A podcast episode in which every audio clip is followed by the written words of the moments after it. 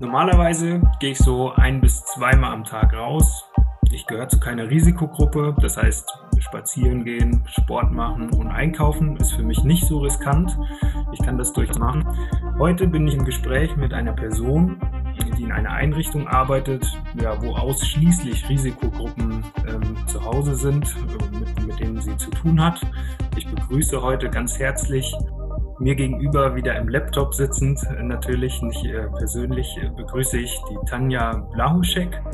Sie ist die Einrichtungsleiterin des Caritas Alten- und Pflegeheim St. Martin. Hallo Tanja, schön, dass wir uns jetzt hier virtuell sehen. Hallo Tobias. Ja, vielen Dank, dass du dich darauf einlässt und äh, uns so einen kleinen Einblick in einen besonderen Bereich gibst. Ähm, bevor wir so auf die aktuelle Situation kommen, wie es bei euch gerade ist und was das für euch bedeutet. Ja, sagt doch vielleicht mal so ein, zwei Sachen so über euer Alten- und Pflegeheim, so damit, damit man so ein Gespür dafür kriegt, was normalerweise oder was eure Einrichtung ausmacht. Ja, unser ähm, Caritas Alten- und Pflegeheim, wie das Wort schon sagt, beherbergt Senioren also ähm, statistisch gesehen ist das Durchschnittsalter ungefähr bei 85, die Frauen wegen älter eher bei 86 und die Männer bei 83. Ähm, ein, ein Viertel der Bewohner ist zwischen 90 und 100, also wir haben schon typische, wir beherbergen die typische Risikogruppe, kann man sagen. Und ähm, ja, von der Geschichte her, und es gibt seit ziemlich genau 50,5 Jahren, also wir hatten letztes Jahr unser 50-jähriges Jubiläum, haben auch ganz groß gefeiert. Und vielleicht kann man auch noch sagen, was bei uns besonders ist. Also wir haben ja ein christliches Leitbild, weil wir zur Caritas gehören. Und bei uns arbeiten indische Ordensschwestern. Also das sind indische Katholikinnen. Und zwar insgesamt neun Stück. Wir haben drei Wohnbereiche und haben jeweils drei in der Pflege dort eingesetzt. Und das ist also eine äh, Spezifität, die nur die Caritas hat. Das sind aber sicherlich nicht die einzigen Mitarbeiterinnen, oder? Also, das ist richtig. Ja. Wir haben natürlich auch noch weltliche, also die machen auch das Gros der Mitarbeiter und Mitarbeiterinnen aus. Also wir haben insgesamt 91 Beschäftigte. Oh ja. Davon sind ähm, ungefähr 46 im Bereich Pflege und der Rest zählt zu Hauswirtschaft, ähm, Reinigungskräfte, Küche und Verwaltung und Haustechnik natürlich auch noch. Ist das alles in einem Haus, dieses Pflegeheim, oder gibt es mehrere Stationen? Wie, wie funktioniert das? Oder wo seid ihr in Bayreuth? Wo findet man euch? Also das ist alles in einem Haus untergebracht und ähm, das liegt relativ zentral. Und zwar ähm, ist die Adresse Moritzhöfen 21a. Das ist in der Nähe vom Röhrensee, kann man grob sagen, Richtung Versorgungsamt. Naja, ah ich glaube, das können sich die meisten vorstellen, äh, genau. wo das finden können. Ja. Wir haben drei Stockwerke und ein Kellergeschoss und da haben wir alles untergebracht. Und dann haben wir noch, ähm, also wir haben quasi Erdgeschoss, erstes und zweites Stockwerk als Pflegestation und im dritten Stockwerk, da wohnen eben die Ordensschwestern, über die ich eben gerade gesprochen habe. Ah, okay. Und ähm, was vielleicht auch noch wichtig ist oder was uns ausmacht, ist, dass wir eine Hauskapelle haben mhm. und dass bei uns auch täglich Gottesdienste angeboten werden. Okay. Also da darf jeder, der möchte, daran teilnehmen aus dem egal ob Mitarbeiter oder Bewohner, das ist äh, egal, für alle offen sozusagen. Genau, die sind, das ist für alle offen. Also vorwiegend gehen natürlich unsere Heimbewohner da rein. Ähm, das hat sich natürlich im Moment gerade verändert, da kommen wir sicher später noch dazu. Ja. Aber es sind auch ähm, Menschen von extern sehr herzlich willkommen. Und ähm, das ist, glaube ich, auch noch ähm, relevant. Bei uns gibt es einen Hauspater, der lebt auch bei uns im Haus und der ähm, hält eben jeden Tag diese Gottesdienste. Das ist ein ganz großer Profit für uns auch. Ja, das heißt, ihr habt wirklich so ein paar Besonderheiten, die man im typischen Alten- und Pflegeheim wahrscheinlich nicht ähm, finden würde, so. Ja, das kann man sagen. Und ja. wir haben ansonsten, ähm, zeichnen wir uns auch dadurch aus, dass wir sehr offen sind für Kontakte nach außen. Also wir sind grundsätzlich, abgesehen von der momentanen Situation, ein, ein sehr buntes ähm, und auch lautes Heim im positiven Sinne. Das heißt, bei uns kommen Schülergruppen regelmäßig. Wir haben ganz viel Ehrenamtliche, die zu uns kommen ähm, dann haben wir einen, einen Fokus auf Unterhaltungsprogramm. Also wir bieten jeden Tag ein vielfältiges Programm und ähm, nutzen dazu auch Kontakte nach außen. Also bei uns finden Konzerte statt zum Beispiel oder es kommen Theatergruppen oder Marionettentheater. Dann haben wir Kontakt zum Therapiehundeverein und das waren jetzt nur Ausschnitte davon. Also wir, da, wir sind da ganz gut aufgestellt. Ja, das, äh, das klingt nach einer sehr kontakt großen Kontaktfläche, sehr, sehr gut vernetzt, auch nach außen hin.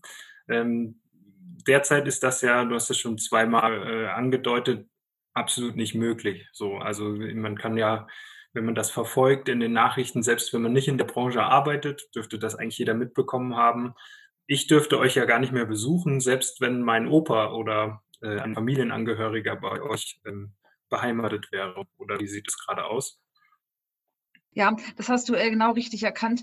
Also bei uns ist im Moment auch absolute Kontaktsperre nach außen, was wirklich bitter ist. Also das ging Schritt für Schritt. Erst ähm, konnten noch Angehörige eine Stunde pro Tag kommen, aber schon nach ein paar Tagen war das wieder gekippt und inzwischen ist die Tür zugesperrt. Mhm. Ähm, wir dürfen niemanden mehr reinlassen, außer in ganz dringenden Notfällen. Und das sind also Ärzte, wenn es dringend notwendig ist. Da mhm. machen wir auch das meiste im Moment telefonisch. Und dann eben auch im Sterbefall. Also wenn jemand im Sterben liegt, dann dürfen wir dankenswerterweise noch die Angehörigen reinlassen.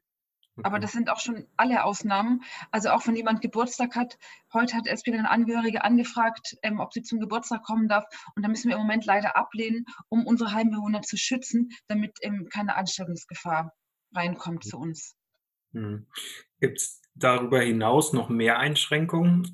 Außer, also was heißt außer, es ist ja schon eine sehr große Einschränkung, gerade so wie du das beschrieben hast, mit einer sehr kontaktfreudigen äh, Einrichtung außen. Gibt es noch mehr ja, Herausforderungen, die ihr gerade meistern müsst in dem, in dieser Zeit, wo das sehr sanktioniert oder was heißt sanktioniert, beschränkt ist alles?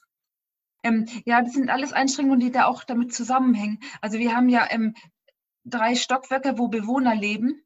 Und mhm. wir haben früher auch ganz viel stockwerksübergreifende Beschäftigungsgruppen gehabt oder Aktionen.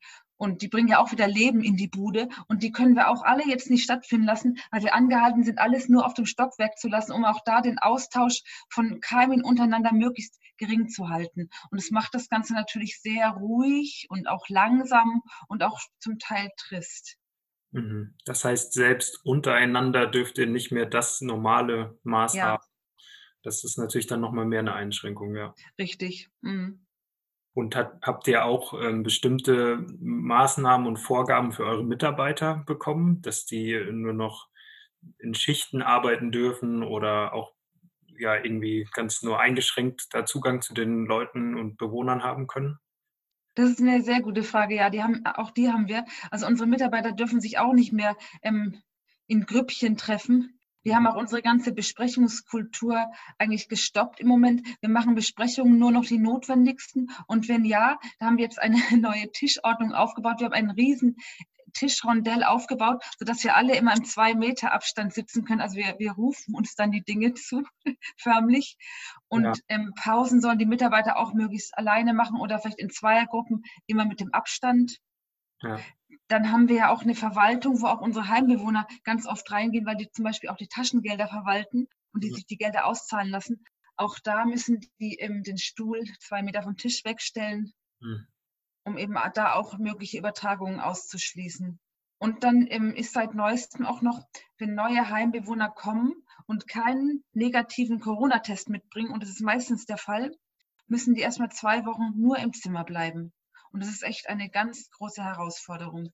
Okay, das heißt, jeder, der jetzt neu reinkommt, muss sich erst testen lassen und erst, wenn es negativ ist, darf er integriert werden in die Gruppe. Richtig, ähm, wobei man sagen muss, in Bayreuth ähm, wird kaum getestet, weil da ähm, laut Gesundheitsamt die Tests auch nicht unbedingt verlässlich sind. Das heißt, es kommt ähm, in der Regel immer zu dieser Quarantänelösung mit zwei Wochen im Zimmer bleiben. Okay. Ja, das klingt nach wirklich sehr harten Einschränkungen und auch Ihre Mitarbeiter, das ist ja absolut ein Berufszweig, der nicht mal eben Homeoffice machen kann. Das ist ja ein systemrelevanter Job, wo man jetzt einfach nicht wegbleiben kann. Ähm, wie ist denn so die, die Stimmung in dem Haus? Also ich merke dass ich bin jetzt noch recht jung. Trotzdem macht das was mit mir, wenn ich äh, von diesen Kontaktreduzierungen höre, dass ich mich auch überlege, wie gefährdet bin ich selber als Mensch. Ja, wie ist das denn mit den Menschen, die dort leben, die ja ganz offensiv auch als Risikogruppe bezeichnet werden von in den Medien, von, von Medizin, von Politik? Ähm, wie, wie gehen die Menschen damit um, auch mit dem, was sie dort erleben? Also das ist sehr unterschiedlich. Die meisten Bewohner wie Mitarbeiter reagieren sehr verständnisvoll. Also auch die Bewohner haben es ähm, in, die meisten verstanden, dass sie im Moment keinen Besuch kriegen dürfen. Und wir haben da auch Maßnahmen schon ergriffen, wie Kommunikation nach außen ähm, getätigt werden kann. Ähm, auch die Mitarbeiter sind dankenswerterweise immer noch sehr motiviert und gelassen. Also mhm. natürlich kommen auch mal Ängste auf, das ist ganz klar. Aber wir versuchen, die ähm, möglichst transparent auch aufzuklären über das, was gefährlich ist und was ansteckend ist und wie man sich schützen kann. Mhm. Und ähm, ja, die Mitarbeiter tragen auch zum Teil Mundschutze. Mhm. Da wir aber da auch leider nicht genug Material haben, müssen wir die auch einteilen. Mhm. Und ja, man muss auch sagen, wir bitten die Mitarbeiter, ihren Mundschutz nach Gebrauch in ihrem persönlichen Spind aufzubewahren, für Zeiten, wo wir vielleicht mal keine Lieferung mehr kriegen, dass wir auf die dann immer noch zurückgreifen könnten. Ja, ja, das ist schon. Das in der Hoffnung, dass wir es nicht brauchen, aber für alle Fälle. Ja, ja. Das heißt, die, die Bewohner verstehen schon, dass nicht ihr als Einrichtung sie jetzt irgendwie einschränken, so, sondern dass sie akzeptieren das in dem Sinne, dass sie auch verstehen, dass es jetzt irgendwie notwendig, das zu machen, auch zu ihrem Schutz. Also ähm, ein, ein Großteil versteht es. Und jetzt ist es ja so, im Altenheim ist ein Großteil der Menschen dement, mehr oder weniger schwer beeinträchtigt. Und es gibt auch Menschen, die es möglicherweise nicht mehr kognitiv erfassen können. Mhm. Den versuchen wir es immer wieder zu erklären und dann Kontakt vielleicht per Telefon herzustellen mit den Angehörigen. Okay. Aber ja. das ist, ähm, stellt ähm, eine zusätzliche Schwierigkeit noch dar. Ja, ja, das kann ich mir gut vorstellen. Und jetzt sind rein altersbedingt die Menschen ja auch weniger vernetzt wie ich. Also ich kann ja mit meiner Familie, meinen Freunden einfach per Videochat quasi beim Abendessen teilnehmen. Ähm, das heißt, so die Lösung zum Kontakt nach außen ist dann über Telefon und also Telefon ist möglich. Also es haben jetzt auch vereinzelt noch Angehörige Handys für ihre Bewohner gebracht. Ach, Manche schön. haben auch fest, also man kann auch Festnetztelefon bei uns anmelden. Bloß es können auch nicht mehr alle Bewohner das bedienen. Und mhm. wir haben aber zudem noch eine gute Möglichkeit. Und zwar haben wir äh, Skype eingerichtet. Und da haben wir auch drei Tablets, also für jeden Wohnbereich eins. Und da können die ähm, Angehörigen sich verabreden mit uns zu Zeiten und dann, dann stellen wir eine Skype-Verbindung zu den Bewohnern und den Angehörigen her. Und das ist natürlich echt ein riesen ähm, Vorteil. Ist ja irgendwie auch was Schönes, was sich dann so entwickelt hat, was, was ja, es vorher noch nicht gab und eigentlich ja auch mhm. eine schöne, schöne Möglichkeit ist, ja. Und wie ist das, wenn man, äh, wenn man so in, in den Medien ähm, von so Fällen wie in Würzburg hört, wo ja eine große Nummer war mit einem Altenheim, also was sehr, sehr medienpräsent war. Ja. Wie, wie geht ihr damit um? Also löst das sofort auch so eine gewisse Panik aus? Oh nein, was passiert, wenn uns das, ja, wenn das, wenn das bei uns passiert, wenn wir in Infizierten bekommen, gibt es da ja oft so das Panikaufkommen oder ist es eher so, man macht das, was man kann und wir, wir versuchen dann nicht so den Fokus drauf zu legen? Also ich habe den Eindruck, dass keine Panik entsteht, dass die Mitarbeiter schon sehr, ähm, ja, schon auch erschrocken auf solche Nachrichten reagieren, was auch verständlich ist, aber dass sie trotzdem gelassen bleiben und dass wir ähm, immer noch der Hoffnung sind und alles dafür tun, dass wir das Virus außen vor halten können. Also wir können natürlich nicht sagen, ob es uns gelingt, weil natürlich ja. gibt es Eintrittspforten, jeder Mitarbeiter ist eine Eintrittspforte. Ja. Ähm, aber dankenswerterweise muss man echt sagen, bleibt das Personal ruhig, auch wenn solche Schreckensbotschaften kommen. Also wir wissen alle, dass es uns blühen könnte, mhm. aber wir hoffen natürlich und tun alles dafür, dass es nicht passiert. Und deswegen ähm, appellieren wir auch immer an die Mitarbeiter und die verstehen das auch gut und akzeptieren das, dass sie sich auch privat so verhalten, dass sie möglichst ähm, da auch die Kontakte vermeiden, weil, mhm. wie gesagt, das sind die Eintrittspforten, die könnten es reintragen. Ja, das stimmt. Wenn die privat sich nicht dran halten, dann ist ja. das natürlich eine offene Haustür, das stimmt. Und ähm, gerade hast du schon erzählt, dass ihr mit den Angehörigen skypt und so, das ist ja irgendwie eine schöne Sache, die entstanden ist daraus. Ähm, neben all dem, was das an Mehrarbeit und Herausforderungen und, und Abschottung bringt, was ist, was ist was Positives da drin? Also manchmal höre ich schon mal oder öfters höre ich den, den Satz, es gibt auch immer in jeder Krise Chancen. So, ähm, ich habe aber auch mit Menschen schon gesprochen, die gesagt haben, nee, da ist einfach keine Chance drin. Siehst du, siehst du was Positives in der Situation oder ist es wirklich tatsächlich jetzt einfach nur hoffen, dass es schnell rumgeht und ähm, gucken, wie wir es halbwegs hinbekommen? Ähm, also ich persönlich sehe da auf jeden Fall was Positives und ich glaube auch ganz viele bei uns im Heim denken so, also auch von den Mitarbeitenden. Also mhm. wir stellen zum Beispiel fest, dass wir jetzt Kontakt zu Menschen kriegen, also wie auch zu dir zum Beispiel, ja. den wir früher nie gekriegt hätten. Solche so Anfragen sind nie an uns gestellt worden. Und dann haben wir auch ähm, jetzt ganz viel auch Zuspruch von außen gekriegt. Wir haben Angebote von Spenden für Mundschutze zum Beispiel vielfach erhalten. Also ähm, an der Stelle kann ich vielleicht auch gleich sagen, die Firma Cybex hat uns 500 Mundschutze gespendet. Dann haben wir ähm, von einer privaten ehrenamtlichen Näherin genähte, selbstgenähte Mundschutze erhalten. Die, die, arbeitet in der Physiopraxis Maibaum, also auch eine ganz tolle Sache. Und heute habe ich noch einen Anruf gekriegt von einer Gruppe Vietnamesen, die uns bestücken wollen. Und das ist natürlich super. Also das ja. ist früher nicht gegeben. Also ihr erlebt ja sehr viel Solidarität von außen. So, dass ja. Man, ja. Genau, das auf jeden Fall. Ich glaube, in dieser Zeit ist es jetzt auch erstmal das Bewusstsein für diesen Berufszweig nochmal neu geweckt worden. Ich glaube, schon länger gibt es ja die Diskussionen um Bezahlung und Arbeitsverhältnisse in Pflegeberufen und sowas. Ähm, denkst du, dass das jetzt nochmal eine Chance auch ist, dass, dass diesem Berufszweig eine größere Wertschätzung entgegenkommt, auch vielleicht über die Monate hinaus, wo es jetzt gerade mal ähm, relevant ist. Also das hoffe ich sehr. Weil das erlebe ich auch so, dass die Menschen im Moment ganz arg dankbar sind, dass es diese Berufe gibt. Also das sagen auch ganz viele Angehörige, die bedanken sich bei uns ähm, und sind froh darüber, dass wir jetzt im Moment so gut versorgen, auch wenn sie nicht rein dürfen. Und ich hoffe tatsächlich, dass da auch was hängen bleibt, dass grundsätzlich der Beruf höher gewertet wird, mhm. als er allgemeinhin in der Gesellschaft gerade ist. Ja, ja. Ja, das, das hoffe ich auch für euch. Also, ja. dass, nicht nur, dass es nicht nur in dieser Zeit gerade ist, sondern auch dann darüber hinaus, wenn alles wieder normal wird, man sich ja. auch daran erinnert, ähm, wer die Menschen waren, die gerade und eigentlich schon immer äh, den Betrieb am Laufen gehalten haben. So. Ja. ja, das ist richtig. Und äh, zu der Solidarität, ähm, wollte ich auch noch sagen, ich erlebe auch im Heim unterm Personal eine ganz hohe Solidarität. Also wie gesagt, die Stimmung ist ruhig und gelassen und uns ist auch ganz wichtig, dass wir uns unseren Humor bewahren. Also ja. wir, wir, lachen wahrscheinlich sogar mehr als sonst, aber also wir lachen nicht über die Situation, sondern wir versuchen einfach auch die, das Ganze leicht zu nehmen, was leicht zu nehmen ist, aber wir können es ja im Moment eh nicht ändern. Wir müssen oft von einem Tag auf den nächsten leben und gucken, wann die nächste Anordnung oder Reglementierung kommt oder auch ähm, wie sich ja, die Ansteckung entwickelt. Mhm. Und da versuchen wir einfach, dass das Ganze noch mit, also dass wir uns unseren Humor bewahren, dass die Leichtigkeit im Alltag bleibt. Mhm. Ja, das ist wahrscheinlich ähm, bei dieser ganzen Ungewissheit, wie sich das entwickelt, äh, ein guter Baustein, zu sagen, dass ja. wir können das eh gerade nicht ändern, ne? so in dem, in dem Sinne. Ja, genau. Du hast jetzt eben gerade schon erzählt, dass schon Menschen ähm, aus unterschiedlichen Bereichen auf euch zukommen und euch unterstützen ähm, und mit ganz sachdienlichen Sachen wie Sachspenden und so.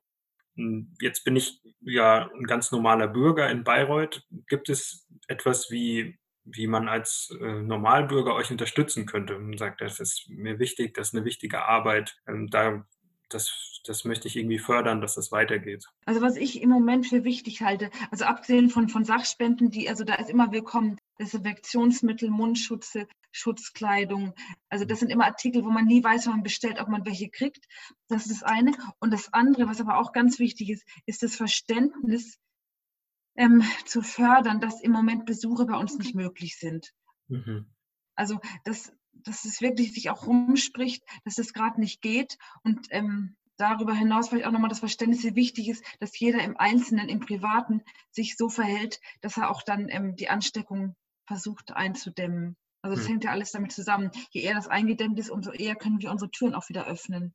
Also so quasi, dass ich, ich helfe euch, wenn ich mich auch dran halte. So und nicht mit allen möglichen. Ja, ich glaube, das wäre das, was mir im Moment einfällt, weil von außen kann man tatsächlich außer Spenden im Moment nicht viel helfen, weil selbst Ehrenamtliche, wir haben ja schon ganz nette Angebote gehabt, da haben zwei Studentinnen geklingelt und haben gefragt, ob sie ehrenamtlich bei uns helfen dürfen. Da habe ich gesagt, also super gerne, aber im Moment dürfen wir sie noch nicht reinlassen. Ja, klar. Ich würde nicht ausschließen, wenn die Zeit kommt, mal angenommen, unser Heim wird doch befallen und es fällt die Hälfte des Personals aus, dann brauchen wir Köpfe. Dann mhm. würden wir wahrscheinlich auf solche Menschen zurückgreifen und dann würde ich die auch kontaktieren. Ja. Im Moment dürfen wir es halt noch nicht so gerne, wie wir es auch machen würden. Es ist wahrscheinlich auch ein, ein, großer Unterschied, ob ich als Ehrenamtlicher helfe oder ein ausgebildetes Fachpersonal da vor Ort ist. So, das ist ja wahrscheinlich kann das auch nicht jeder einfach so machen, tippe tipp ich mal so. Das ist richtig. Wobei, wenn wirklich so Zustände kommen, dass die Hälfte vom Personal fehlt, dann würde man auch Ungelernte nehmen. Die würde man halt an, anlernen dann. Ja, ja. Das heißt, also, alle, die das, die das hier hören, die können euch schon sehr helfen, wenn sie nicht versuchen, ständig euch zu besuchen und ähm, auch privat äh, nicht so viel mit ihren Freunden rumhängen. Ja, genau, so kann man es auf einen Nenner bringen, ja. Dann kann ich ja quasi jeden Tag euch helfen, indem ich mich daran halte.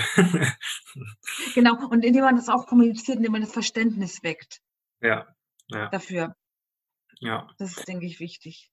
Hm, wie ist das für, für dich als äh, Leiterin von so einem, von so einer Einrichtung? Ähm, ich denke, dein, auch dein Alltag auf der Arbeit, deine Themen auf der Arbeit, alles hat sich ja da verändert irgendwie. Ähm, wie, was macht das mit dir? Also ich äh, nehme das schon für mich, der für relativ wenig verantwortlich ist in, im Vergleich zu so einer Leitung von so einem Heim, äh, war, dass mich dieses Ungewisse irgendwie mitnimmt, dass ich ähm, auch diese, diese Unbestimmtheit, die Unklarheit, wann geht es denn weiter, dass das äh, mich ein bisschen unruhig macht.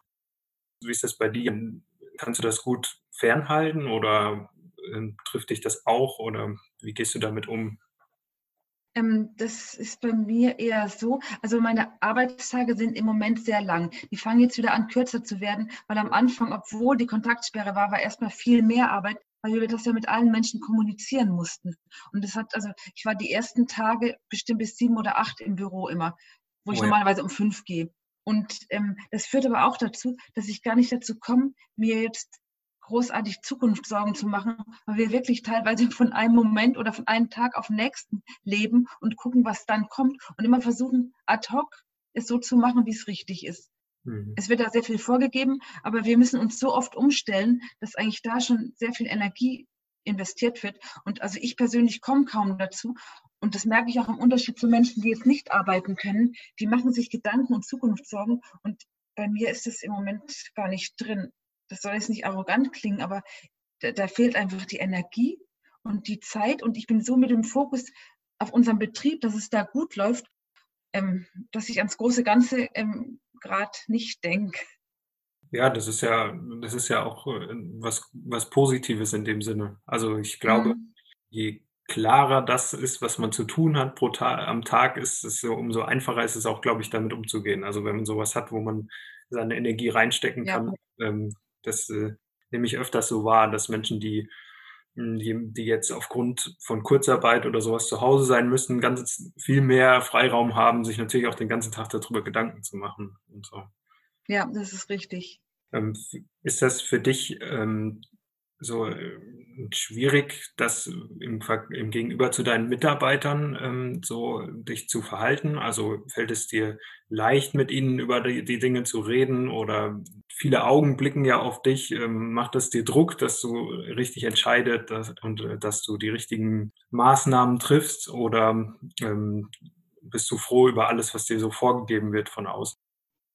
Ähm, es ist so, es wird viel vorgegeben, aber trotzdem muss man bei manchen Dingen immer noch Entscheidungen fällen. Das ist manchmal nicht leicht, das ist richtig. Mhm. Und dann empfinde ich auch einen relativ hohen Druck. Mhm. Und ähm, trotzdem habe ich das Gefühl, wir haben wirklich sehr offene Mitarbeiter, die da auch sehr offen mit darauf reagieren und damit umgehen. Also wir, ich sage denen das zusammen mit meiner ähm, Stellvertretung einfach, wie es ist. Und dann überlegen wir gemeinsam, wie wir es am besten umsetzen können. Also auch zum Beispiel die Sache, dass man Mundschutze zuteilt und dass man die aufheben muss. Das klingt ja jetzt erstmal nicht toll, aber ähm, wir sagen das einfach so ehrlich wie möglich, bitten ja. um Verständnis und dann wird es, ähm, haben wir die Erfahrung gemacht, ziemlich gut akzeptiert. Hm. Je offener, umso klarer wahrscheinlich auch für alle so.